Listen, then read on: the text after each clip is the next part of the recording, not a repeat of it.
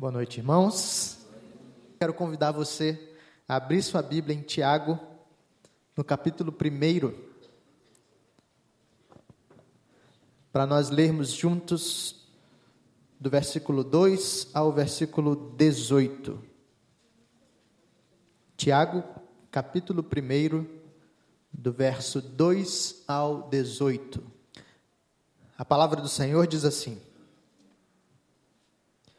Meus irmãos, tende por motivo de toda alegria o passardes por várias provações, sabendo que a provação da vossa fé, uma vez confirmada, produz perseverança.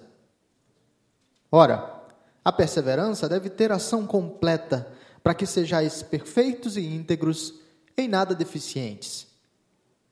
Se, porém, algum de vós necessita de sabedoria, peça a Deus, que a todos dá liberalmente, e nada lhes impropera, e ser-lhe-á concedida.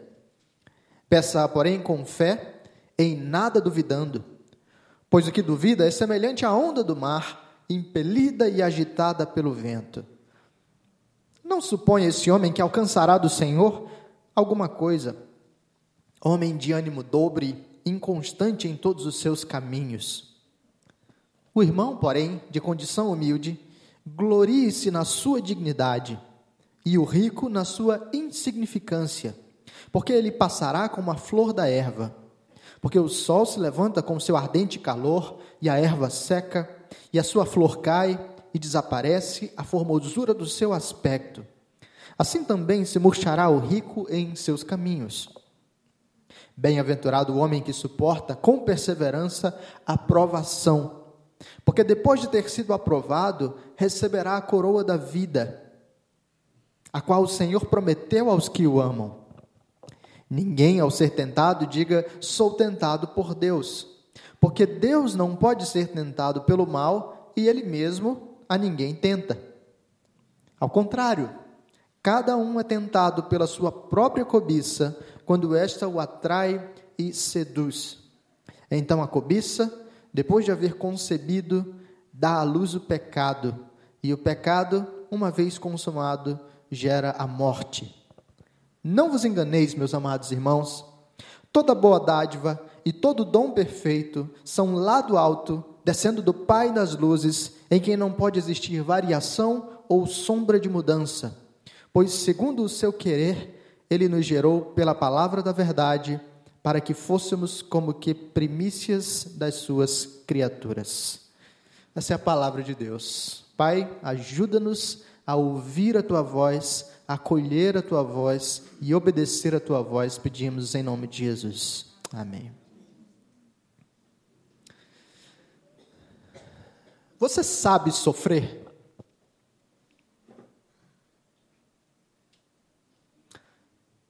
Eu não estou falando do seu time de futebol se você não é palmeirense. Eu estou falando de algo mais, mais sério, mais profundo, mais intenso. Você sabe como responder aos dilemas e aos desafios que a vida, que o mundo real, depois da queda, apresenta para a gente? Eu tenho a impressão de que mais do que nunca nós nos tornamos é, incapazes, de certo modo, de responder aos desafios e de responder aquilo que de fato nos fragiliza, machuca, aquilo que se apresenta para a gente como dor e luta e perseguição, dificuldade. Há uma série de explicações para isso. Uma delas é que cada vez mais a nossa cultura cresce numa mentalidade que tem sido chamada por alguns de terapêutica, na qual o valor fundamental na vida é buscar o meu bem-estar. Então nós fazemos isso fugindo de tudo aquilo que é difícil para a gente e buscando essencialmente aquilo que é confortável e tranquilo. Nós fazemos isso na criação dos nossos filhos, evitando que qualquer tipo de dor ou dificuldade possa é, atingir a vida deles. E assim nós encaminhamos em uma direção, em um estilo de vida que os torna inaptos, incapazes de lidar com a frustração, com a dor e com o desafio. E se por um lado isso é muito natural, porque ninguém vai buscar o próprio sofrimento, por outro lado, eu e você perdemos toda a capacidade de crescer e perseverar em meio em meio à dor. Os resultados disso parecem ser cada vez mais percebidos, não apenas dentro da igreja, mas na sociedade mais ampla, até por estudiosos que não são ah, cristãos.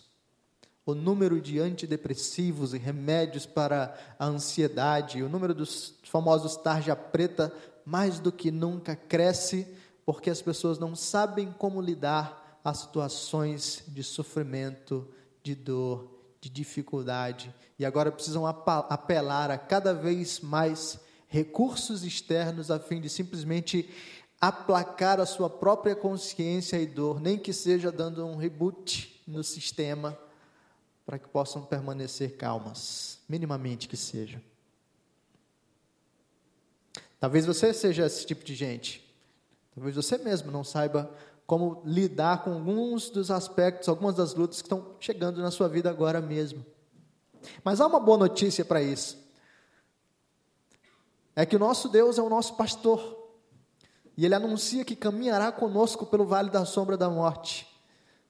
E nós temos a certeza da sua companhia e temos também a certeza da sua orientação. O Senhor nos orienta a passar por essas coisas com graça. Aliás, foi nesse contexto que a epístola de Tiago foi escrita. Ela foi escrita provavelmente entre os anos 44 e 49 depois de Cristo. E se essa data estiver correta, ela possivelmente é a primeira, ou certamente uma das primeiras epístolas uh, do Novo Testamento escritas. No ano 44, que está registrado mais ou menos lá em Atos, capítulo 7, capítulo 8, você tem o apedrejamento de Estevão e o início de uma perseguição sobre a igreja do Senhor em Jerusalém de maneira intensa e brutal. Inicialmente, a perseguição veio da parte dos judeus, da liderança religiosa judaica e também da elite ah, do ponto de vista econômico também. E os cristãos agora precisavam é, cuidar da própria vida. Muitos então se espalharam pelas regiões em torno de Jerusalém, seguindo aquele caminho que o Senhor Jesus é, estabeleceu em Atos capítulo 1, versículo 8. Vocês receberão poder a descer sobre vós o Espírito, e vocês serão minhas testemunhas em Jerusalém, na Judéia, em Samaria e até os confins da terra. Aquela perseguição faz os cristãos se espalharem. E é de fato assim que Tiago se Tiago identifica os seus interlocutores, os seus leitores. Ele diz no versículo 1: Tiago, servo de Deus e do Senhor Jesus Cristo, as doze tribos que se encontram na dispersão. E essa igreja, então, experimenta uma luta, uma luta intensa. Imagine que agora você está fugindo para proteger a sua própria vida. E você vai para uma cidade distante. E você não tem muita perspectiva a respeito do que vai acontecer nessa nova cidade. Talvez você durma apreensivo, sem saber até que, que ponto ou que horas vai aparecer alguém bater na sua própria porta para pegar a sua família, porque você crê na fé. Talvez você não consiga se reunir adequadamente com seus irmãos, se reunir tranquilamente, porque a qualquer hora há o risco de vocês serem descobertos e a sua vida ser ceifada de uma vez por todas. Talvez você comece a experimentar o impacto econômico de, por causa da sua fé, não encontrar emprego não ser aceito pela cidade mais ampla, porque você crê em um Senhor que é considerado ah, falso profeta pela religião oficial. Enfim, imagine os impactos disso há impacto econômico, há impacto social, há um impacto moral. Os cristãos, os seguidores do caminho, eram de fato considerados impuros moralmente, e assim todo tipo de luta acontecia com esse tipo de irmãos. Tiago escreve para essa igreja para ajudá-los a passar por isso. Há duas questões fundamentais, do capítulo 1 ao capítulo 3, Tiago fala a respeito do problema da provação. E do capítulo 4 em diante, Tiago fala dos conflitos dentro da igreja. E esse trecho que nós lemos, essa ação inicial de como Tiago ajuda esses irmãos a olhar para as próprias lutas, para as próprias provações e responder a essas lutas de maneira santa. Esse é o convite do Senhor para mim e para você também nessa noite. Então, o que a gente vai fazer basicamente é passar um comentário corrido desse texto e depois organizar esse material em categorias que nos permitam perceber como a palavra do Senhor está disciplinando a nossa própria vida hoje mesmo. Tiago é um texto que ah, é considerado por alguns de, o livro de provérbios do Novo Testamento. Ele tem uma natureza um tanto diferente das demais cartas ou dos demais livros. A fluidez de conteúdo é maior. Então, às vezes, a gente olha, por exemplo, esse trecho que lemos e vai dizer: olha, é, é difícil esse texto ter uma unidade só. Né? Tiago começa falando da aprovação, mas depois vai falar de sabedoria, depois vai falar do rico e do pobre, e depois vai falar do pecado, depois vai falar da, da origem do bem. Quer dizer, qual é a relação entre essas coisas? Qual é a conexão entre esses tópicos que nós estamos lendo?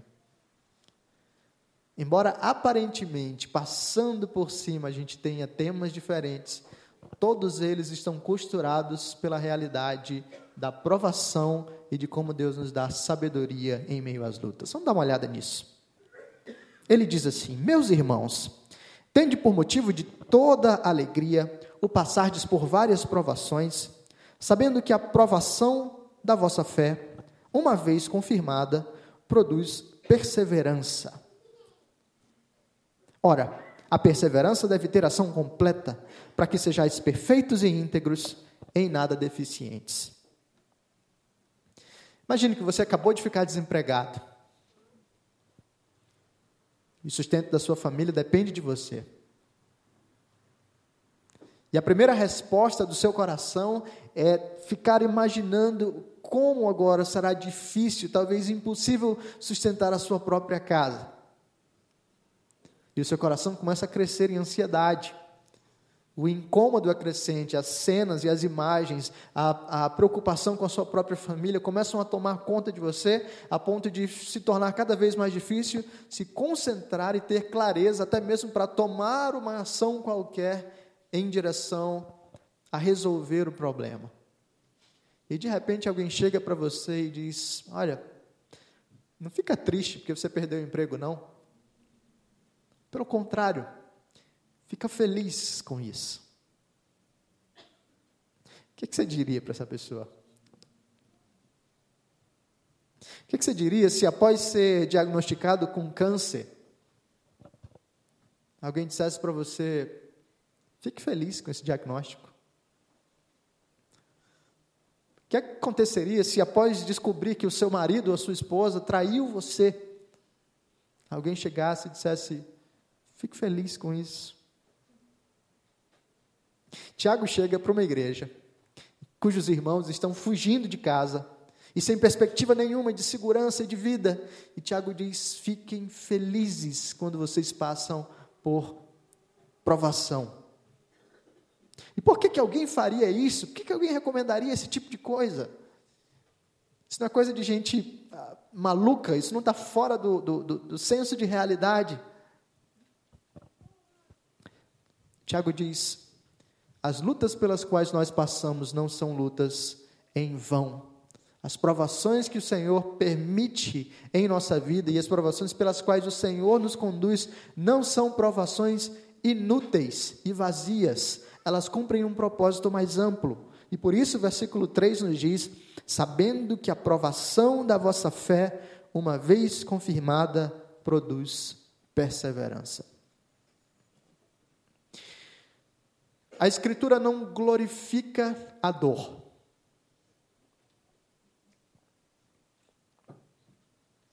Receber um diagnóstico de câncer, perder o emprego, ser traído, tudo isso é ruim.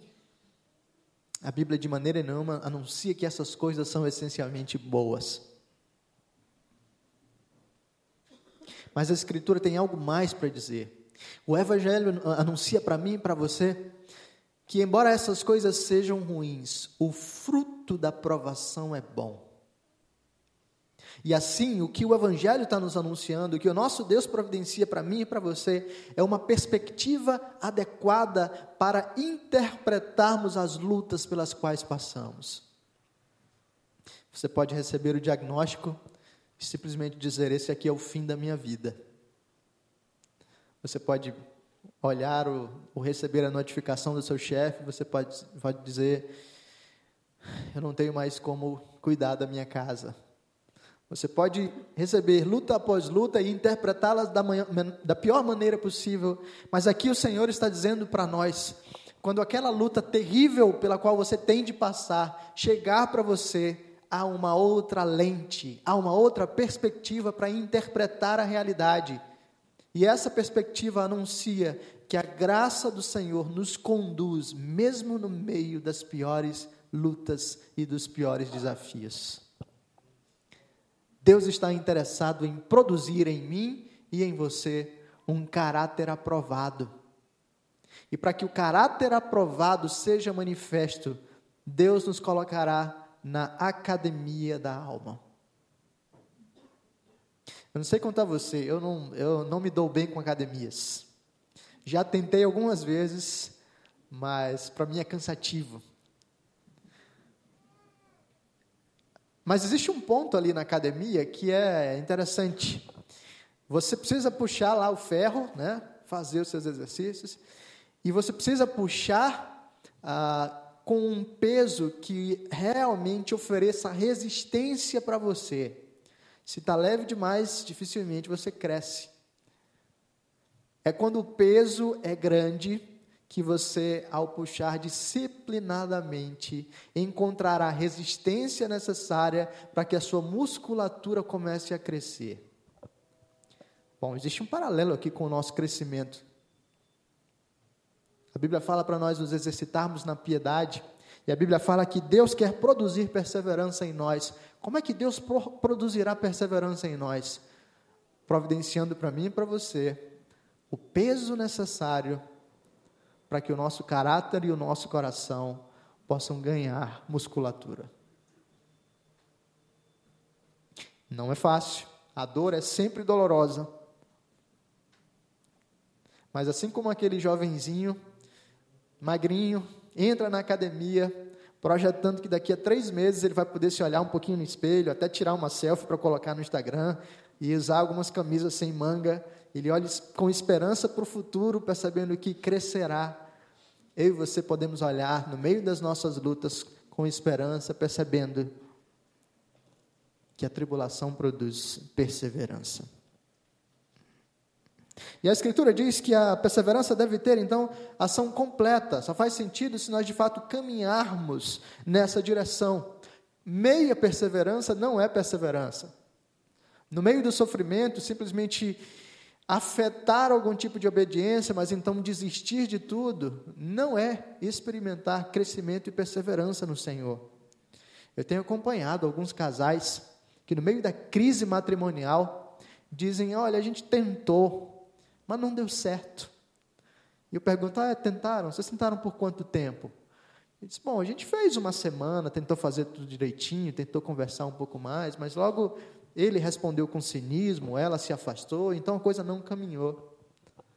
Bom, uma semana não é tentativa. Vocês são chamados a perseverar. A perseverança deve ter ação completa para que vocês sejam perfeitos e íntegros. Deus nos chama, diferente do que eu fiz com a academia, Deus nos chama a perseverar, dia após dia, semana após semana, mês após mês. Mas não é fácil, não é fácil passar pela dor. A Bíblia oferece uma perspectiva correta, mas ainda assim é difícil.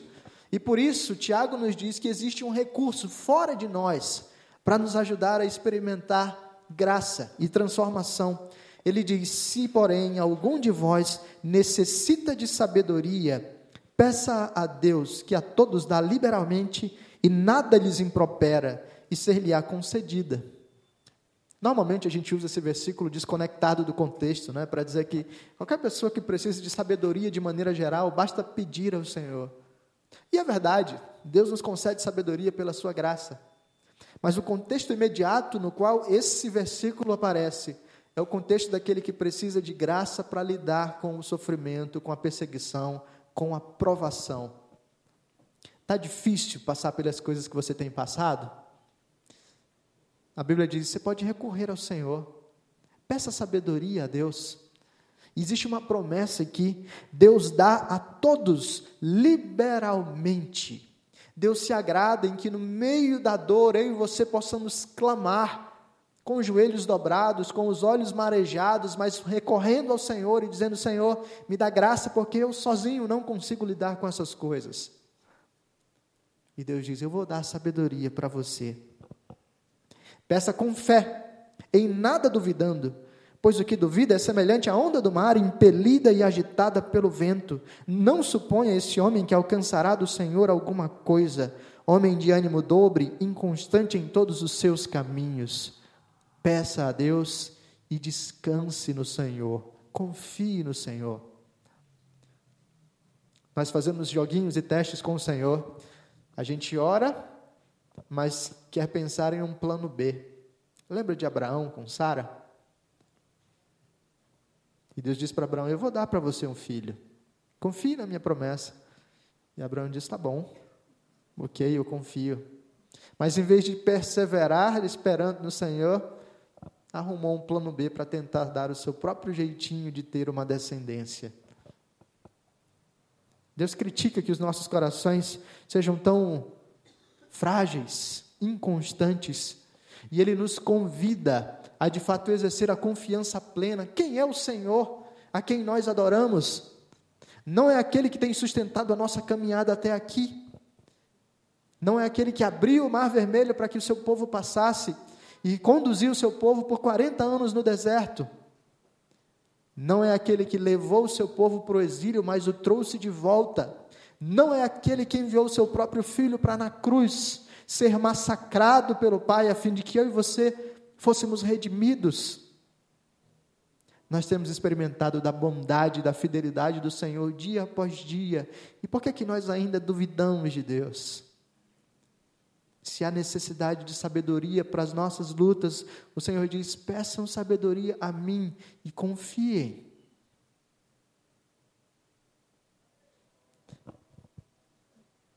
Confiem em mim, tendo a sua identidade no lugar adequado.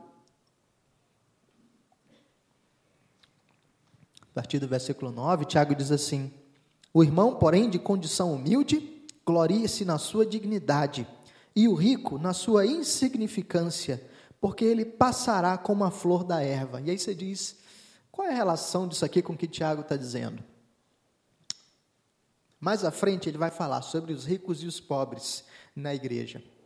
Mas logo aqui, ao descrever a dinâmica da perseguição, Tiago quer que eu e você tenhamos o coração no lugar correto.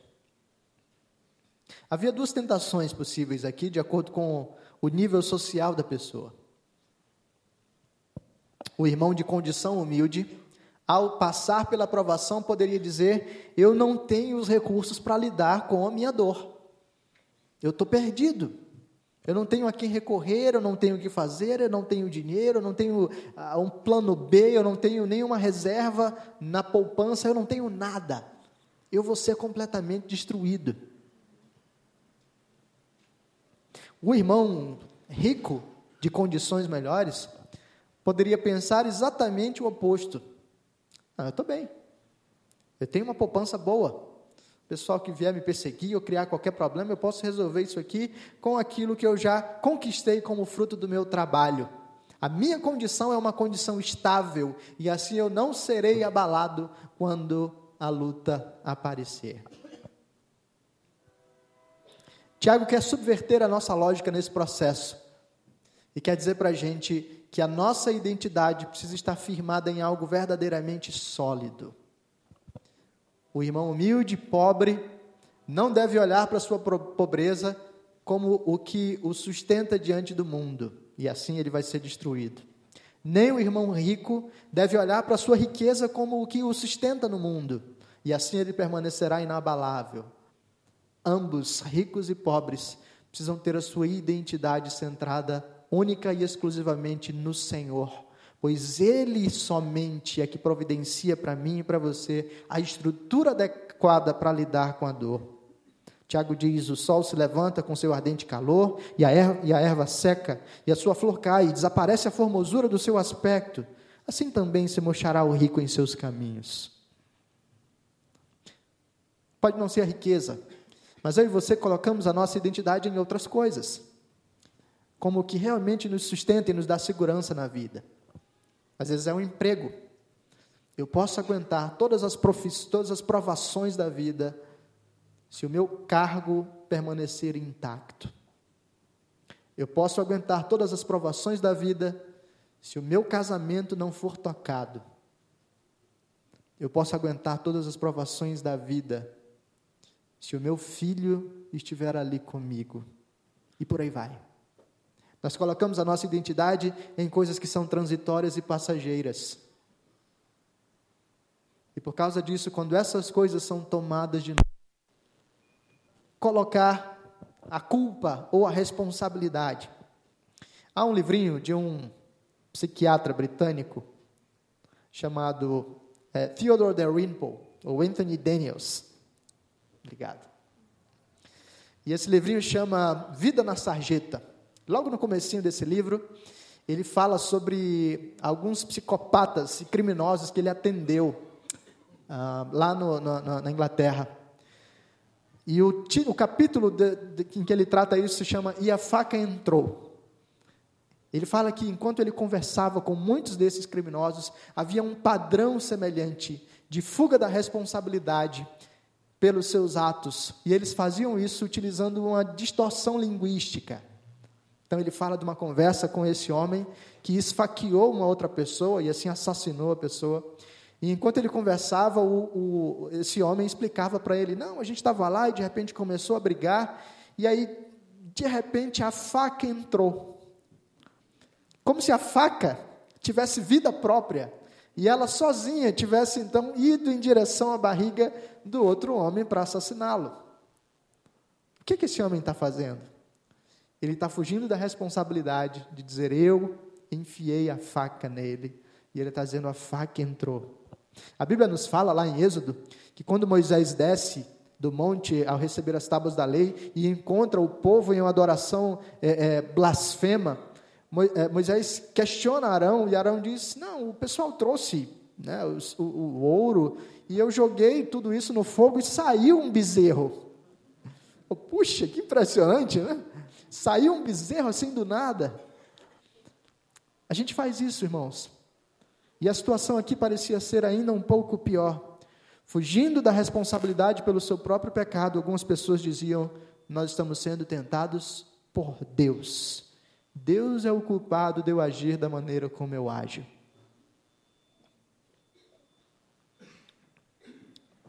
Alguns maridos, no meio da crise matrimonial, dizem: por que, que Deus não me faz agir de maneira diferente? Por que, que Deus não me deu uma situação diferente de vida? Por que, que Deus não me deu uma esposa diferente? E com tudo isso, eles estão dizendo: Deus é o culpado pelas maneiras pecaminosas com as quais eu reajo à vida.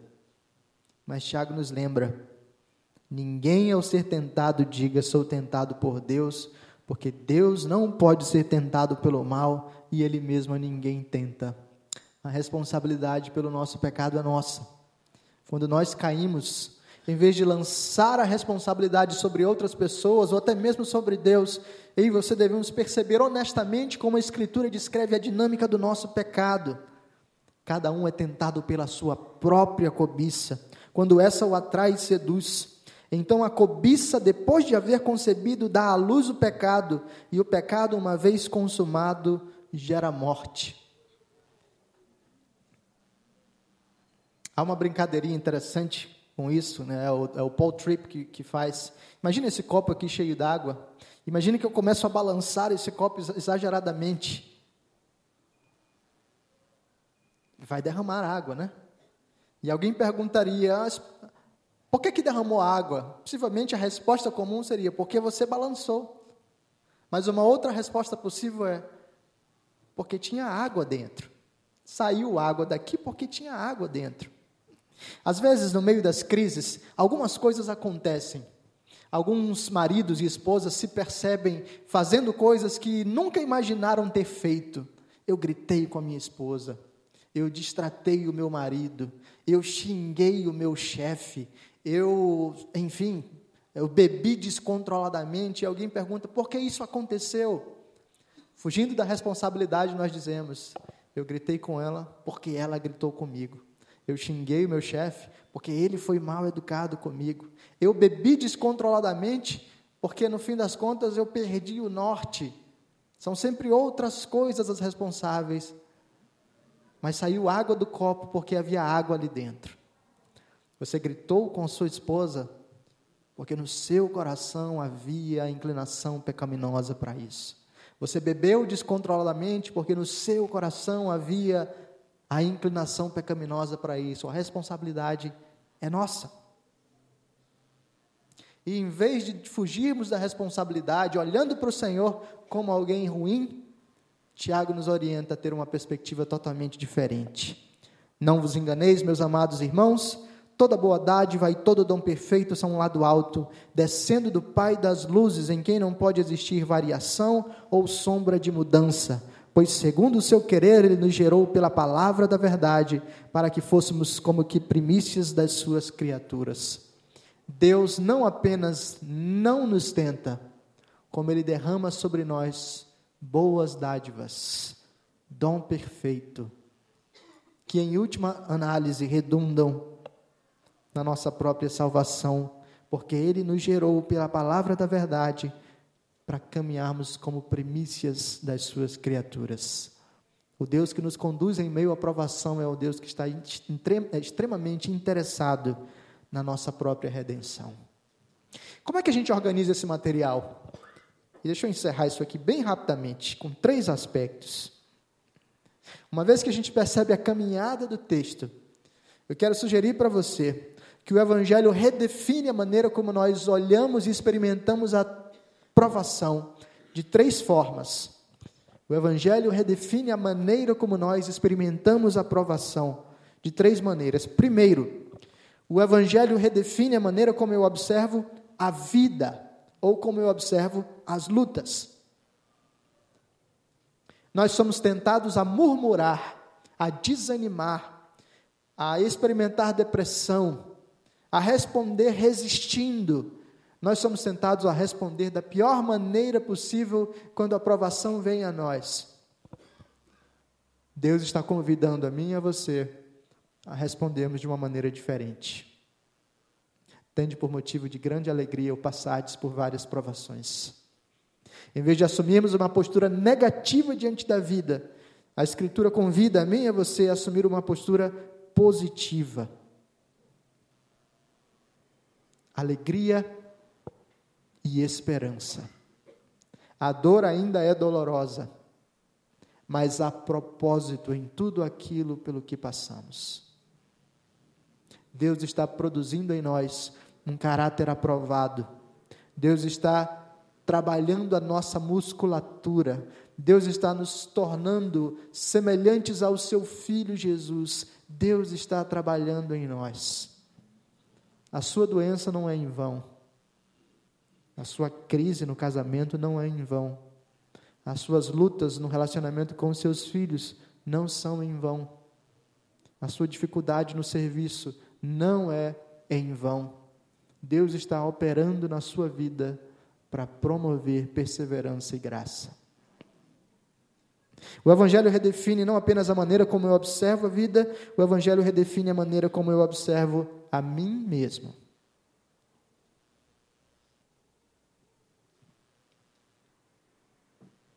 Eu percebo, por exemplo, que preciso de sabedoria do alto em meio às crises. E Deus me convida a buscá-lo. Eu não devo achar que eu me basto no meio dos dilemas e dificuldades. Eu preciso ter uma identidade firmada em algo além de mim, no Senhor.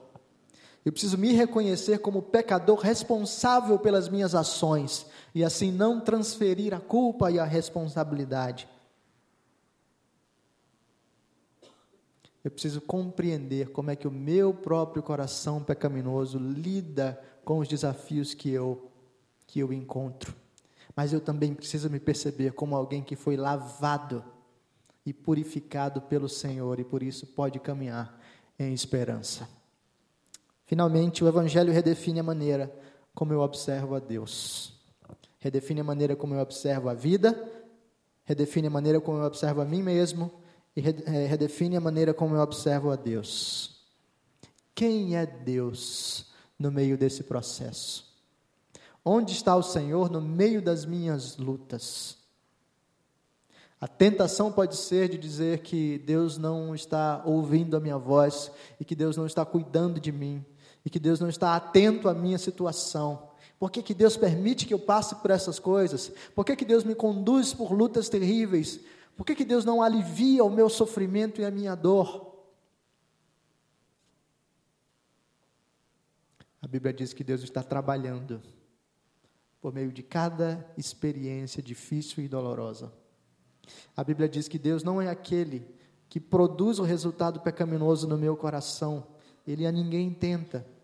E mais do que isso, a Bíblia diz que Deus é um Deus bondoso, que derrama sobre nós toda boa dádiva e todo dom perfeito, enxergando o resultado final, que é a purificação dos seus próprios filhos, a glorificação do seu povo, a transformação de corações fraquinhos que agora serão corações renovados, fortalecidos, firmados na rocha eterna do Senhor Jesus Cristo.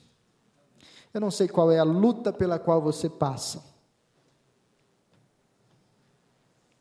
Mas eu sei de uma coisa. Deus quer que você experimente essa caminhada de uma maneira totalmente diferente. Deus quer providenciar para você maneiras novas de enxergar essas coisas. Que tenham o Evangelho como centro e a obra completa do Senhor Jesus, como a referência fundamental e a garantia final de que as suas lutas não o destruirão, porque o Deus Santo e Verdadeiro está cuidando do seu povo.